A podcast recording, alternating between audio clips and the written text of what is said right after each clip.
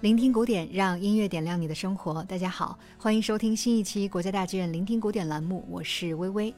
立秋时节刚刚过去，夏日的酷暑似乎还没有走远，而秋天已经向我们缓缓走来了。微微在这里呢，也希望所有关注聆听古典的朋友们，在金秋时节有所收获，也拥有一份清凉爽朗的好心情。在今年的春天和夏天，我们的栏目呢分别为大家解读和赏析了意大利作曲家维瓦尔第著名的小提琴协奏曲四季中的春与夏。那么在今天节目中呢，我们将进入四季的第三部分秋，领略维瓦尔第大约在三百年前为我们留下的音乐风景。当然，和之前的春与夏一样，小提琴协奏曲四季中的秋呢，也是由三个乐章组成的，在结构上呈现出快。慢快的对比变化，第一乐章是 F 大调，是一个非常充满田园风情的调式。我们先来看看作曲家在乐谱上写下的十四行诗是怎么来描述这个乐章的内容吧。农民们欢聚在一起，唱歌跳舞，庆祝庄稼的丰收。酒神捧出了玉液琼浆，众人在欢悦的气氛之中沉沉睡去。从这段文字中，我们可以了解到，这个乐章描绘的是乡间欢聚的场景。那么音乐一定是热闹的，适合用快板的速度和乐队齐奏的方式来呈现。我们将会听到持续出现的主题，其实有些接近于春天的第一乐章。而在乐章的中段，小提琴独奏会有一段速度非常自由、技巧极为复杂的乐段。我们也可以在这个乐段中尽情地发挥想象，把这看成是畅饮之后的醉汉踉跄摇摆的脚步。而在这之后呢，音乐又会转入一段安静慵懒的慢板，让人联想起夏天的第二乐章。从这里我们就可以看出，维瓦尔第的创作其实是带有很强的关联性的。它在新的季节中不断的召唤之前的旋律片段，这样会让我们听众感受到四季中的关联。那接下来我们就一起来听听秋的第一乐章吧。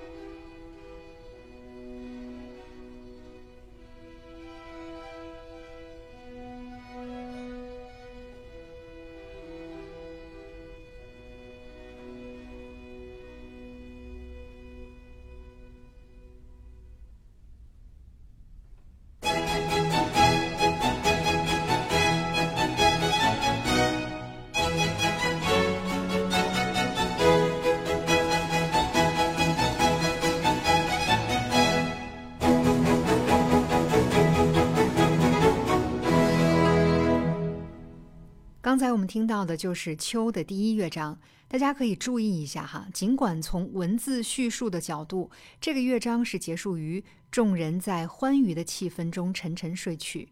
但是音乐，我们却最终又回到了开头的喜悦歌舞。这说明，其实我们在欣赏音乐的时候，即使作曲家明确告诉我们他想表达的内容是什么，但也仍然不必完全以文字作为标准答案。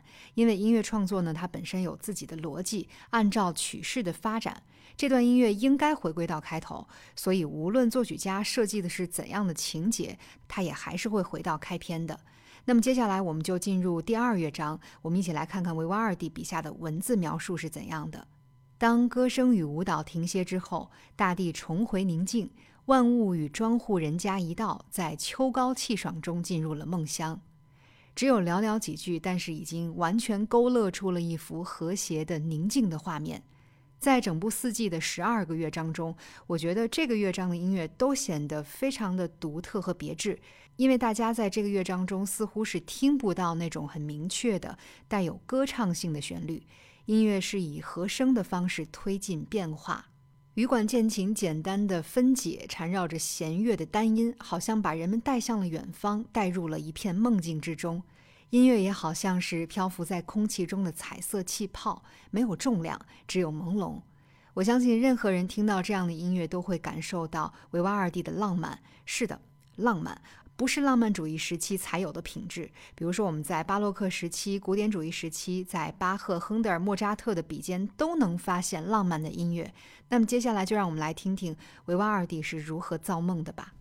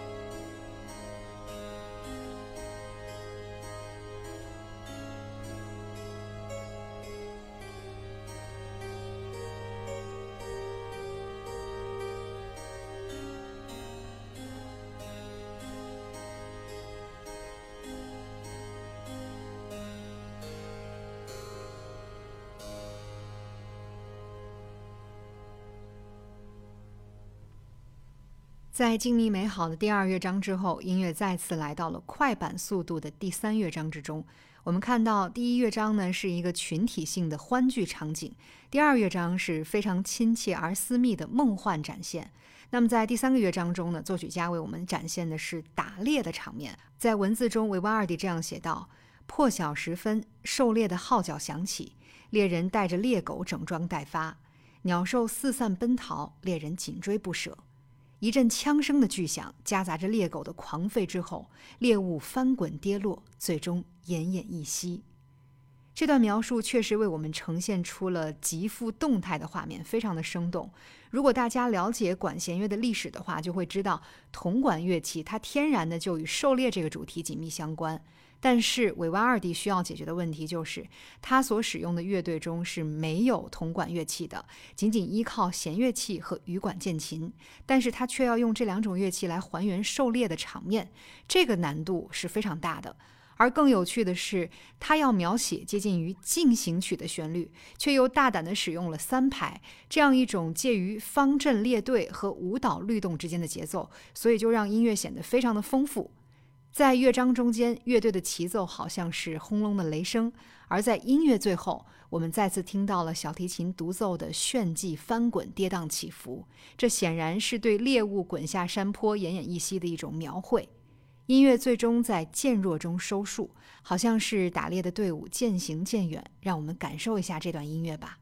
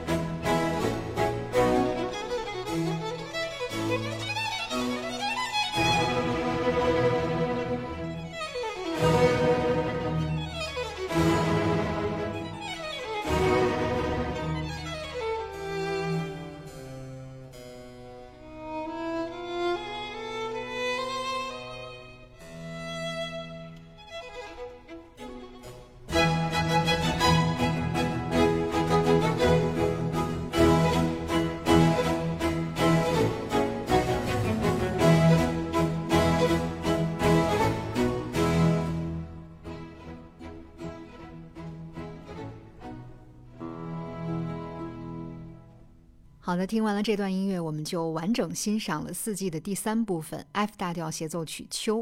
同样延续我们此前两期节目的惯例，我们今天节目截止目前为大家播放的呢是更接近于维瓦尔第时代听觉体验的古乐团版本。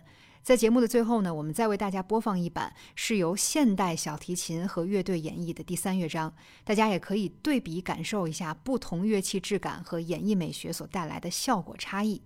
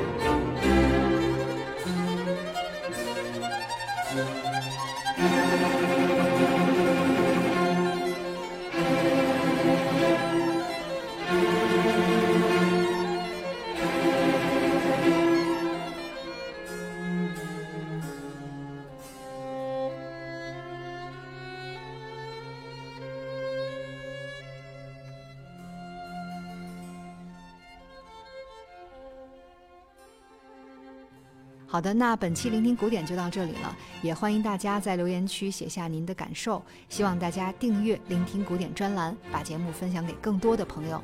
等到我们今年冬季来临的时候，再继续相约第四部分冬。